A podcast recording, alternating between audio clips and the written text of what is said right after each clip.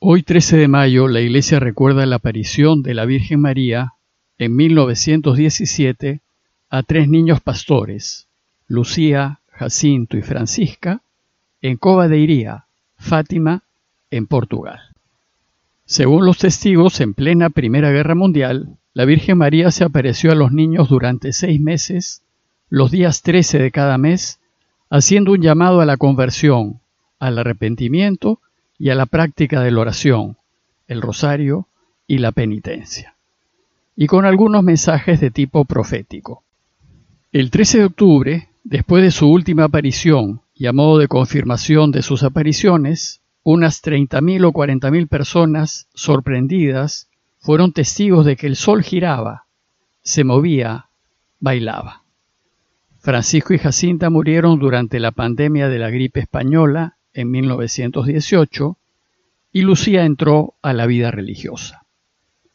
La Iglesia considera que estas apariciones de María son una invitación a ser mejores cristianos y a orar y a trabajar por la paz en el mundo.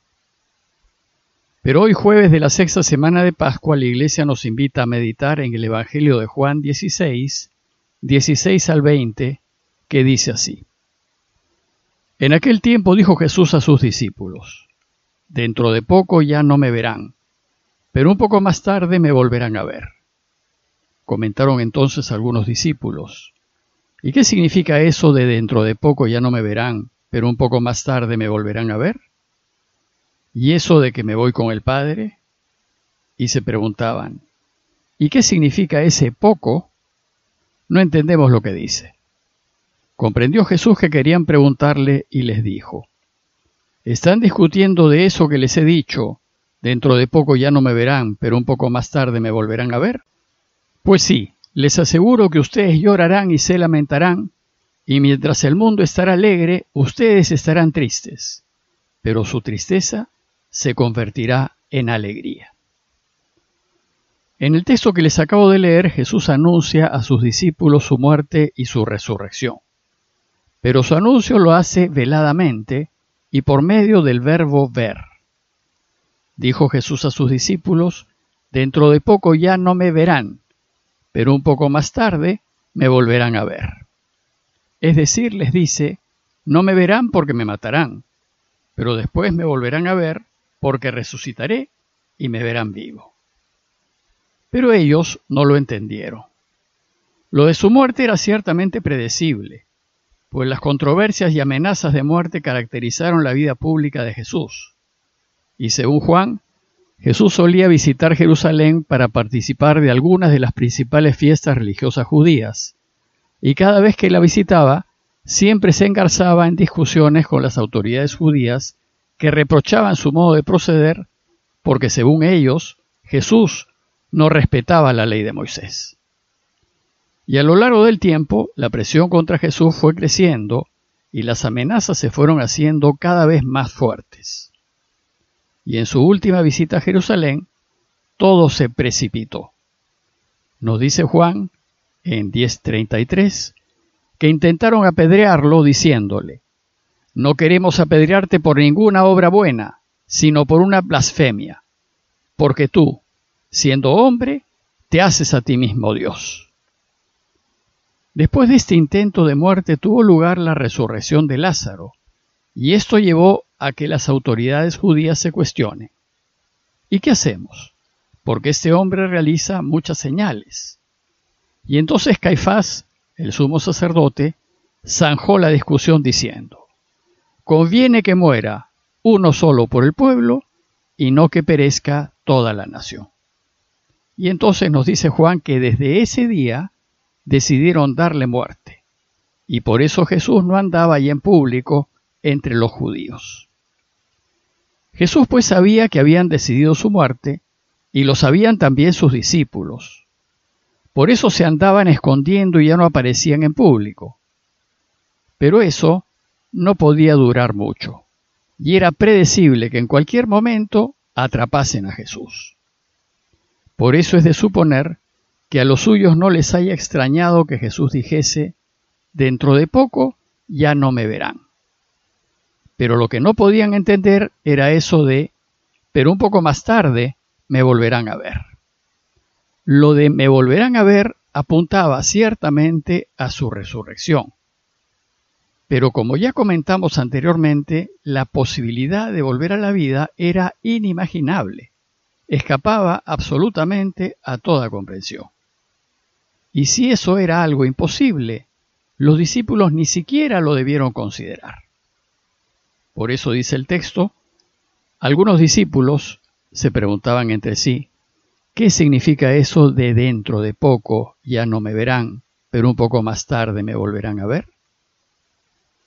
Ya antes Jesús había dicho, ahora me voy al que me envió, y ninguno de ustedes me pregunta, ¿a dónde vas? Por eso ahora, llenos de dudas, se preguntan, ¿y eso de que me voy al Padre, qué quiere decir? Lo que queda claro en el Evangelio de Juan es la total incomprensión de los discípulos. Siempre Juan nos lo muestra no entendiendo nada o nos presenta a Jesús diciendo una cosa y ellos entendiendo otra. Su incomprensión se resume en la siguiente pregunta que le hacen. ¿Qué significa ese poco? No entendemos lo que dices. Así sucederá durante la vida pública de Jesús. Ellos no van a entender lo que les enseña Jesús. El magnetismo y el carisma que debió ejercer Jesús debió haber sido extraordinario y seguirlo debió ser una apuesta a ciegas, más allá de la razón, pues era imposible no dejarse tocar por él. El texto nos dice que Jesús comprendió que los suyos querían preguntarle algo.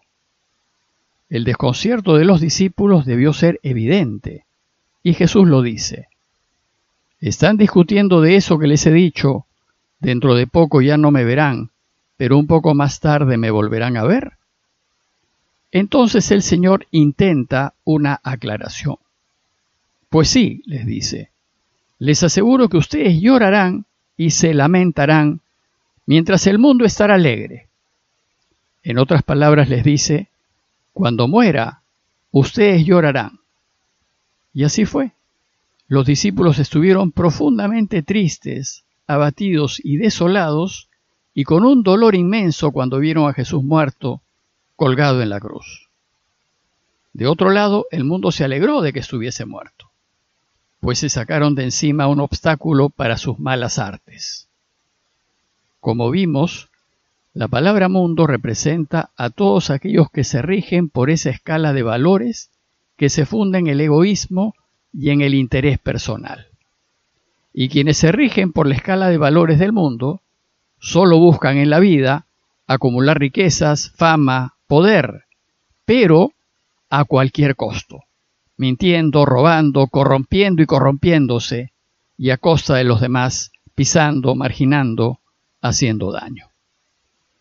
Estos, es decir, todos los que viven con estos criterios, se alegrarán con la muerte de Jesús, pues se había convertido en un impedimento para ellos y sus intereses.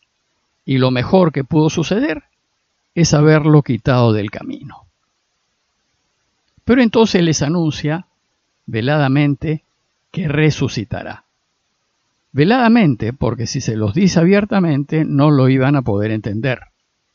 Y les dice, ustedes estarán tristes, pero su tristeza se convertirá en alegría.